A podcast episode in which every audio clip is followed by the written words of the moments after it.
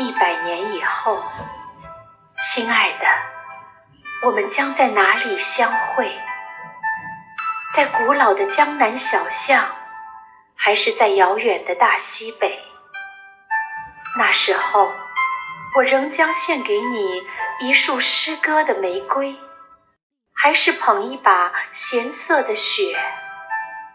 我一百年不化的眼泪。一百年以后，亲爱的，你是否还能认出我？在旧世纪的群星中，总也不肯坠落的那一颗。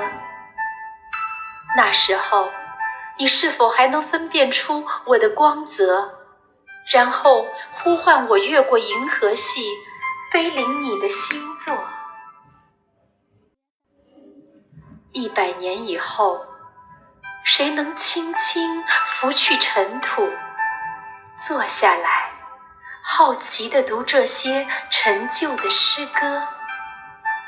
谁还能够去想象，这是一场什么样的恋情？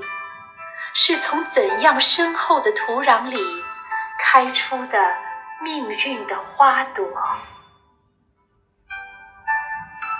一百年以后。谁还能够理解？爱着就是痛苦，就是无休无尽的思念的长。